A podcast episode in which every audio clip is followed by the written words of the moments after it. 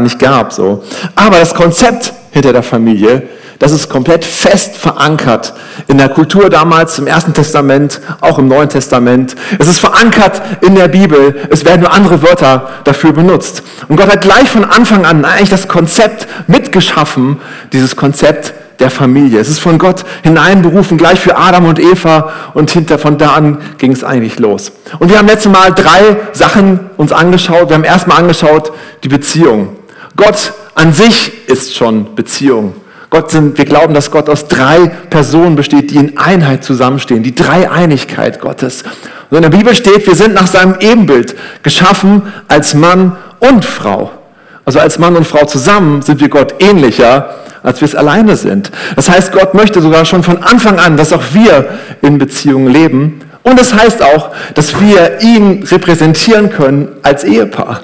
Wenn du eine gute, schöne Ehe lebst, repräsentierst du ein Stück von Gottes Herrlichkeit hier auf der Erde. Und genauso als Familie kannst du Gott ein Stück weit hier repräsentieren, wenn du die Familie in Einheit lebst. Das zweite war, wir haben festgestellt, der Wert. Wir haben geguckt, gibt es in der Bibel eine unterschiedlichen Wertdefinitionen für Mann und Frau. In manchen Gesellschaften wird das ja so ein bisschen unterschiedlich gesehen und wir haben festgestellt, ein Mann und eine Frau sind absolut gleich wertvoll in Gottes Augen. Da gibt es kein Level, keine Hierarchie, wo man sagen kann, der ist wichtiger als der andere. Wir haben aber festgestellt, es gibt eine unterschiedliche Rolle für Mann und Frau in der Bibel. So lesen wir, dass der Mann die Verantwortung trägt, dass er übergeordnet ist. So lesen wir es auch im heutigen Bibelvers. Ich lese mal vor aus Kolosser 3, Vers 18. Ihr Frauen, ordnet euch euren Männern unter, wie es gebührt im Herrn. Ihr Männer liebt eure Frauen und werdet nicht bitter gegen sie. In der Bibel ist immer dieser Zusammenhang zu finden. Wenn es von Unterordnung gesprochen wird, dann auch immer gleich dazu, liebt eure Frauen, ehrt eure Frauen. Und jetzt, ihr Kinder, seid gehorsam euren Eltern. Wir sind alle Kinder. Jeder hat irgendwelche Eltern hier. Wir sind alle angesprochen, oder? Ihr Kinder seid gehorsam euren Eltern. Und da steht ja sogar noch, in allem, das steht wirklich, guckt in eurer Bibel nach, ja, in allem gehorsam sein. Wow, denn das ist dem Herrn wohlgefällig. Ihr Väter fordert eure Kinder nicht zum Zorn heraus, damit sie nicht unwillig werden. Ich glaube, vielen von uns ist es keine Überraschung, was da so steht. Äh, das haben wir schon mal irgendwie gehört, dass die Frau sich dem Mann unterordnen soll. Und wir haben, glaube ich, alle irgendwie so einen Modus gefunden, wie es irgendwie auch zu Hause läuft und wie, wie es irgendwie wie gut aussieht. Und dann kam Corona. Ja. Und ich hörte von verschiedenen Familien, wie diese Rollenbild, wie es normalerweise alles etabliert war, plötzlich alles durcheinander gekommen ist. Ich hörte von einer Familie, da hat die, die Frau mir erzählt, ja, da kam der Mann aus seinem Homeoffice-Büro raus, kam in die Küche und fragte, wo ist denn das Mittagessen? Die Frau hat aber auch gearbeitet, die Kinder waren zu Hause, Homeschooling und alles. Und hat gesagt, da ist der Kühlschrank, macht ihr was? Und der Mann so, oh, wie geht das so? so? Plötzlich wird alles durcheinander geworfen, irgendwie die ganzen Rollenverständnis, wie hat das irgendwie funktioniert, das ist alles irgendwie schwierig und man merkt, manch, manche Familien kommen zum klassischen Modell zurück. Die Frau kocht anscheinend, kümmert sich um die Kinder und der Mann arbeitet so. Aber heißt das Unterordnung, dass das so läuft?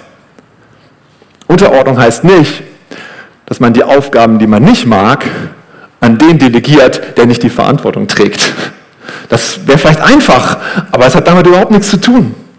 Andererseits heißt es auch, wir sollen unsere Frauen lieben. Das heißt auch nicht, dass wir als Männer alles tun sollen, um möglichst der Frau das wegzunehmen, was sie vielleicht nicht so gerne mag. Ich glaube, die Aufgabe des Mannes ist es zu sorgen dafür, dass es gut läuft. Dass man sich einfach mal an den Tisch setzt und überlegt, wie können wir jetzt in dieser Situation eine gute, eine gute Familie sein? Wie können wir gut leben? Wie, wie können wir es so machen, dass es möglichst allen damit gut geht. Das ist, glaube ich, wichtig. Die Bibel beschreibt nicht ein genaues Bild, so und so sind die Aufgaben verteilt. Die Bibel beschreibt eine Grundordnung. Der Mann kümmert sich darum, dass es gut läuft. Er sucht das Gespräch. Und wenn er merkt, er kommt nicht weiter, wir kommen nicht weiter als Familie, dann sucht er sich Hilfe. Auch das ist erlaubt. Wir haben Menschen hier, die sich gut auskennen. Wir haben Menschen hier, die auch gerne helfen, wenn man irgendwie merkt, ich komme hier einfach nicht mehr weiter. Wir haben so ein schönes Bild damals gehabt, in, in letzte Woche. Der Mann spannt sozusagen einen Schirm auf. Er trägt die Verantwortung und die Frau kann sich kann unter diesen Schirm schlüpfen. Was für ein schönes Bild. Heute wollen wir uns da die Rolle der Kinder anschauen und auch ein bisschen die Rolle der Großeltern. Janine und ich ähm, überlegen uns immer gerne Dinge so im Vorfeld. Bevor unsere Tochter Lia geboren wurde, haben wir ganz viel gelesen, und äh, Menschen gefragt, so, wie, wie, wie geht das, wie kann man sie da damit äh, klarkommen, wie sind die Aufgaben verteilt, wie läuft das alles und wir dachten, wir waren bestens vorbereitet, ja, und alles läuft richtig gut und wir wissen, wie es läuft, so, wir kriegen das gut hin, so. Und da fängt man schon an, oh, bei der Familie, ja, da wüssten wir, wie es besser läuft und solche Gedanken kommen dann hoch, ja. Und dann kam Lia auf die Welt und merkte irgendwie, hä, das klappt nicht so, wie es irgendwie in den Büchern steht. Da klingt das so einfach. Die Realität ist irgendwie ganz anders. Was hatten wir uns zum Beispiel vorgenommen? Eine Grundregel hatten wir uns vorgenommen. Wir wollen, dass unser Kind nicht zum Mittelpunkt der Familie wird. Wir wollen, dass unser Kind nicht zum Mittelpunkt der Familie wird. Warum? Die Basis für eine Familie, da ist die Priorität auf der Beziehung der Eltern. Das Bild ist das, was Gott uns malt. Der Mann und die Frau sind die Einheit, die die Dreieinigkeit Gottes widerspiegeln. Auch in den Aufzählungen in der Bibel wird immer Mann und Frau erwähnt und dann kommen die Kinder dazu. Die Kinder sollen sich einordnen in das Ganze, aber sie sollen nicht zum Mittelpunkt der Familie werden. Es ist, glaube ich, nicht gesund, wenn es so ist. So war unser Plan. Und dann kam Lia auf die Welt, so ein süßes Mädchen. Ja. Die, ich kann mich noch an Situationen erinnern, wie sie da am Kopf des Tisches saß. Wer schon mal bei uns war, weiß, wir haben so eine ziemlich lange Tafel. Sie saß am Kopf des Tisches, hat da irgendwie mit ihrem Brei rumgespielt, hat das Gemüse genommen, so durch die Gegend geworfen. Und, wir, und, und alle konzentrierten sich nur auf sie. Alle haben auf sie geguckt und sie war voll der Mittelpunkt. Ja, absolut. Und sie hat natürlich gemerkt, hat noch mehr Spaß gehabt. Und Irgendwann merkt man, nee, hier läuft irgendwas vielleicht doch nicht ganz so optimal. Ja. Und andere Situationen, Janine und ich haben uns unterhalten über ganz wichtige Themen so. Und dann kommt Lia, und sofort haben wir alles unterbrochen, haben wir uns um sie gekümmert. Und ich merkte, hey, es ist gut, mal wieder neu zu justieren. Ich meine, es ist wichtig, wenn das Kind in Not ist, wenn, wenn es Hilfe braucht, wenn es, wenn es weint, natürlich die Aufmerksamkeit zu geben. Das meine ich überhaupt nicht. Das ist klar. Das ist absolut richtig und so. Aber ich glaube, es ist wichtig, was für Werte wir haben in unserer Familie. Was ist uns, wie wichtig, wie wollen wir das einsortieren? Und auch wenn wir es nicht immer hinkriegen, wenn es nicht immer so läuft, weil der Alltag manchmal ganz anders ist, es ist trotzdem gut zu überlegen, wie wollen wir das aufteilen. Die Ehe von Mutter und Vater, das ist der Mittelpunkt. Warum lege ich da so viel Wert drauf? Ich glaube, wenn, wenn die Ehe nicht funktioniert, wenn die Ehe auseinanderbricht, dann zerbricht die ganze Familie. Dann leidet die ganze Familie darunter. Dann geht so viel kaputt. Und das ist so eine Tragödie. Ganz ehrlich, wenn wir es in der Gemeinde hier nicht schaffen würden, die, unsere Ehen zu laufen zu haben, dass wir gute Ehen haben, ich glaube, es würde sich gar nicht lohnen, diese Gemeinde weiter zu betreiben. Was ist die Gemeinde? Die Gemeinde ist eine Zusammenkunft von Heiligen, die in Einheit zusammenstehen. Wenn wir es nicht schaffen, in dem kleinsten Element, die Ehe, Einheit zu leben, dann schaffen wir es als Gemeinde auch nicht. Deshalb, die Ehe ist so wichtig. Es ist so die Basis dafür. Und dann ordnen sich die Kinder daran. Was ist denn nun die Rolle der Kinder? Ich habe ja schon gelesen, da steht in Kolosser 3, Vers 20, ihr Kinder seid gehorsam. Sagt mal alle, seid gehorsam. Sehr gut. Euren Eltern in allem. Sagt mal in allem. Denn das ist dem Herrn wohlgefällig. Gehorsam, da steckt das Wort horchen oder hören drin. Man sagt ja auch gehorchen. Und auch so im, Griechischen ist es genauso. Auch hier ist das Wort Gehorsam von dem Wort hören abgeleitet. Man soll darauf hören, was die Eltern sagen und es umsetzen. Und dann noch die schöne Ergänzung in allem. Die Kinder sollen immer den Eltern gehorchen, in allem. Ähm, was heißt das? Wie lange überhaupt? Bis zum Lebensende oder bis zum Ende des Lebens meiner Eltern? Äh, ja. Gemeint ist natürlich hier kein blinder Gehorsam. Wir dürfen unseren Verstand benutzen. Ähm, woher nehme ich das? Paulus beschreibt das hier, diesen Vers, im Kontext davon, von einem gesunden Familienbild. Da war es so, dass die Eltern auch mit Christus unterwegs waren. Er beschreibt da in dieser Bibelstelle in Kolosser, da steht, dass wir alles, was wir tun, in Christus tun sollen. Alles dient der Ehre unserem Herrn. Und so redet er eben von einer Familie, wo die Eltern eben auch im Glauben unterwegs sind, wo sie selber erfüllte Menschen sind, wo sie reif sind. Und dann sollen wir uns eben auch ihrem Gehorsam unterordnen. Dann sollen wir sagen, hey, wir, wir hören auf sie, was uns die Eltern sagen. Was ist auch, wenn die Eltern nicht gläubig sind und uns Dinge erzählen, die zu unseren Werten nicht passen? Was machen wir dann? Wir dürfen uns überlegen, wer ist unser oberster Boss? Ja, wer ist dein Boss? Mein Boss ist Gott, unser Herr. Das ist die höchste Priorität. Und alles, was ihm widerspricht, werde ich nicht tun. Ich ordne mich nur Gott unter, in letzter Instanz. Ja, das ist, glaube ich, ganz wichtig, dass wir das für uns festmachen. Wie wollen wir unser, unser Wertesystem regeln? Und bis wann sollen wir dann gehorsam sein?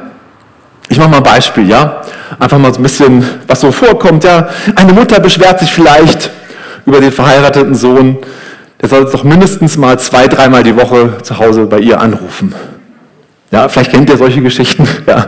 Und der Sohn, oh, meine Mutter will, dass ich sie anrufe. Und was macht die Frau von, von dem Sohn? Er sagt, ja, die sagt, ey, wir haben doch jetzt neue Familie gegründet und vielleicht ist das ein bisschen viel und wir wollen uns doch auf uns fokussieren und so weiter.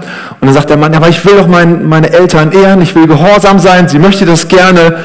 Was machen wir jetzt? Die Bibel sagt doch, ich soll gehorsam sein. Es gibt einen Bibelvers, der genau beschreibt, was die Ehe ausmacht. Und daran können wir das erkennen, wie wir damit umgehen sollen. Die Bibel hat Antworten auf so viele Fragen, ja, auf alle Fragen. 1. Moses 2, Vers 24 steht, darum wird ein Mann seinen Vater und seine Mutter verlassen und seiner Frau anhängen und sie werden ein Fleisch sein. Wann geht man aus der Sicht der Bibel die Ehe ein? Wenn man miteinander schläft? Ja, auch, aber das ist nicht alles. Natürlich, wir, wir sagen, wir sollten erst miteinander schlafen, wenn wir wirklich die Ehe eingehen, weil da gehört es zu. Aber es gehören noch andere Sachen dazu, wirklich diese Ehe einzugehen. Hier steht zum Beispiel auch, der Frau anzuhängen. Das heißt, das hebräische Wort, was da benutzt wird, ist auch kleben, an deiner Frau zu kleben. Coole Vorstellung, oder? Wir kleben an unseren Frauen. Was, was ist damit gemeint? Also, ja, natürlich zusammen zu wohnen also ein, ein Bett miteinander zu teilen. Und deshalb sollte man auch erst zusammenziehen, wenn die Ehe wirklich stattfindet, weil das gehört in die Ehe hinein. Also miteinander schlafen, aneinander kleben, also zusammen wohnen. Und dann kommt das Dritte, und das wird oft vergessen, Vater und Mutter verlassen. Und verlassen, das Wort, was hier benutzt wird, ist sowas wie wirklich loslassen, zurücklassen, release. Oder es wird sogar im Zusammenhang von Scheidung benutzt, das Wort verlassen. Das heißt, hier findet eine Trennung statt zwischen den Eltern und dem Sohn oder der, Tochter, wenn sie dann heiratet. Es fängt einen neuen Lebensabschnitt an. Und ich glaube, an dieser Stelle müssen wir uns nicht mehr dem Gehorsam unserer Eltern beugen, sondern wir dürfen sagen, hey, ich habe jetzt eine neue Einheit gefunden, meine neue Familie, hier stehe ich jetzt zusammen und wir müssen schauen, was für uns richtig ist. So unserem Beispiel zurück können wir also hier sagen, hey, liebe Mutter, schön, dass du mich so gerne hören möchtest, aber ich werde dich einmal die Woche anrufen. Aber davon sind wir vielleicht entbunden vom Gehorsam. Wo wir aber nie entbunden sind, ist die Eltern zu ehren. Das steht fest. Es gibt ja sogar ein Gebot, eins der zehn Gebote. Und das ist das einzige Gebot, wo es auch eine Verheißung gibt. Das steht in den 2. Mose 20, Vers 12. Du sollst deinen Vater und deine Mutter ehren auf dass du lange lebst in dem Land, das dir der Herr, dein Gott, geben wird. Wenn wir unsere Eltern ehren, werden wir lange leben. Ein tolles Rezept, eine tolle Verheißung. Was heißt es denn nun, Vater und Mutter zu ehren? Ist es nicht das gleiche wie Gehorsam? Jesus beschreibt das in einer Bibelstelle. Die Bibel legt sich ja immer mit sich selber aus. Das ist total, total schön, in der Bibel unterwegs zu sein. Wir lesen das in Markus 7. Da beschreibt es Jesus genau, was es bedeutet. Weiter sagt Jesus zu ihnen, ihr versteht es glänzen, Gottes Gebot außer Kraft zu setzen. Er redet hier zu den Pharisäern, um eure eigenen Vorschriften Geltung zu verschaffen. Mose hat zum Beispiel gesagt, ehre dein Vater und deine Mutter. Ihr dagegen lehrt, man könne zu seinem Vater, zu seiner Mutter sagen, alles, was dir eigentlich von mir als Unterstützung zusteht, erkläre ich für Korban. Was ist denn Korban? Korban ist ein Wort, das bedeutet eine Opfergabe für den Tempel. Also alles, was ich eigentlich zu tun habe, das sage ich, ist ein Opfer. Das heißt, ich gebe sozusagen weg, ich gebe es Gott, ich muss es nicht mehr tun. Und dann schreibt, sagt Jesus hier, und auf eine solche Erklärung hin lasst ihr nichts mehr, tut ihr nichts mehr für eure Vater und für eure Mutter. Worum geht es hier also bei den Vater und Mutter zu ehren? Es geht, für sie da zu sein, sie zu unterstützen, für sie das zu tun, was sie brauchen. Ich glaube, was hier gemeint ist, ist die Nächstenliebe zu unseren Eltern zu haben. Für sie da zu sein, wenn sie Hilfe brauchen. Wenn es keine Rente geben würde, für sie da zu sein, zu gucken, dass sie genug versorgt sind. Wenn sie krank sind, sie vielleicht zu den Ärzten zu bringen. Wenn sie Probleme mit ihrem Handy haben, nachzuhelfen und WhatsApp einzurichten. Auch das gehört, glaube ich, dazu, Vater und Mutter zu ehren. Ja? Ich glaube, man kann so zusammenfassen, Ehren heißt, Gottes Prinzipien für diese Person zu leben. Das heißt nicht gehorsam zu sein, alles zu machen, was sie wollen. Das heißt aber die Nächstenliebe für sie zu praktizieren. Und ich weiß von einigen, wo ihr das macht, wo ihr an euren Eltern dran seid und sie pflegt, sie regelmäßig besucht. Wow, das ist toll. Das ist nicht mehr normal in dieser Welt. Und lasst uns aber da, darin gut sein. Lasst uns darin Vorbilder sein, unsere Eltern zu ehren. Es ist so wertvoll. Und eine große Verheißung liegt ja auch da, da, darauf. Was sagt die Bibel noch über, Rolle, über die Rolle der Kinder? Apostelgeschichte 2, Vers 17. Und es wird geschehen in den letzten Tagen, spricht Gott, da werde ich ausgießen von meinem Geist auf alles Fleisch. Und eure Söhne und eure Töchter werden Weissagen und eure jungen Männer werden Gesichter sehen und eure Ältesten werden Träume haben. Hier wird beschrieben, wie etwas geschehen wird, wie Gott austeilt auf alle möglichen. Und hier werden auch die Kinder beschrieben, wie Gott den Kindern austeilt.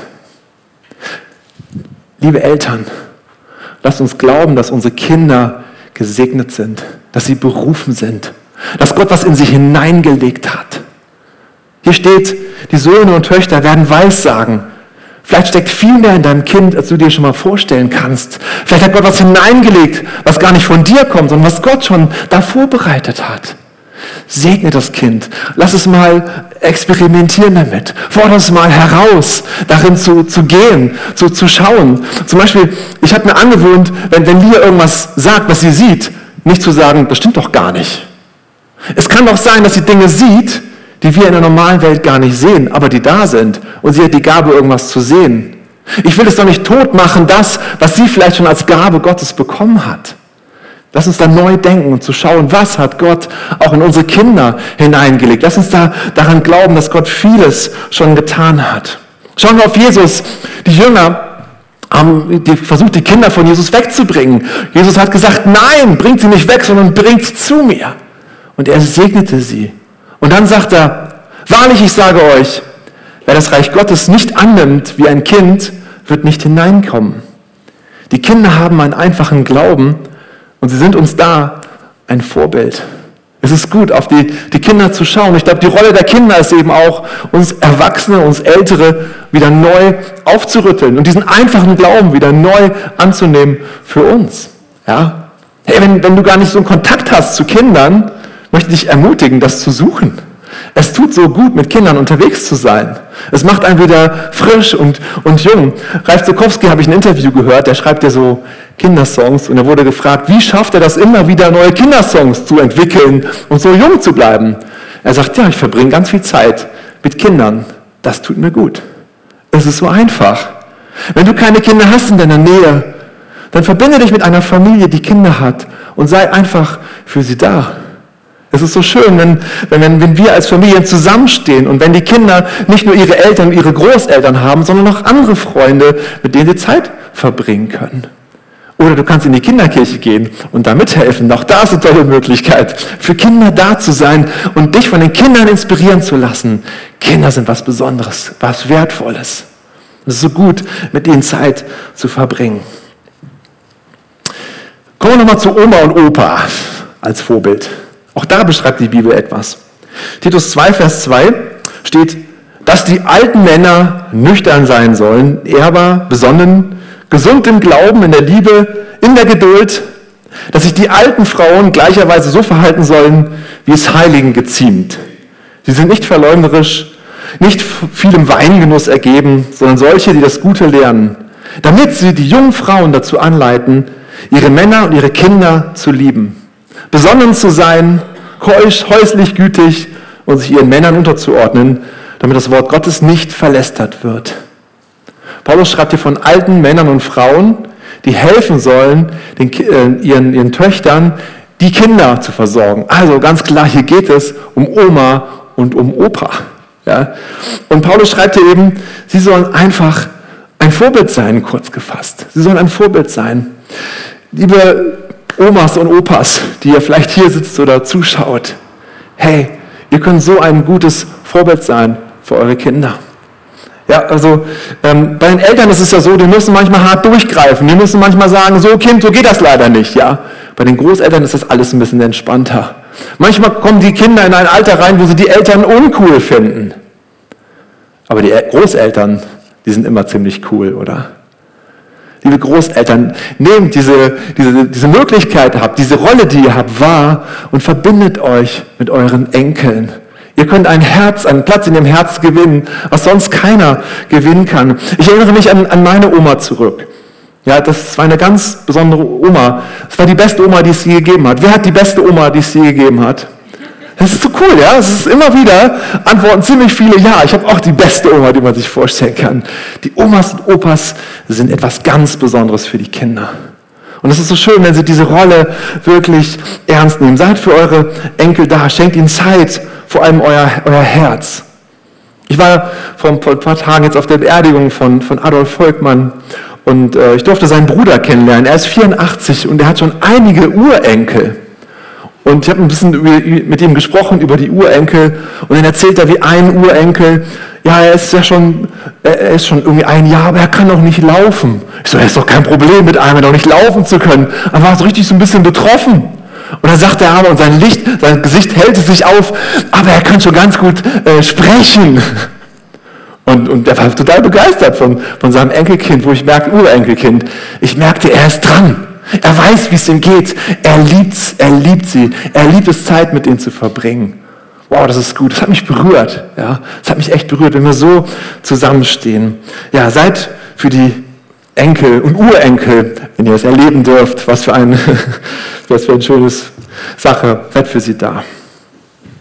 Ich fasse es nochmal zusammen.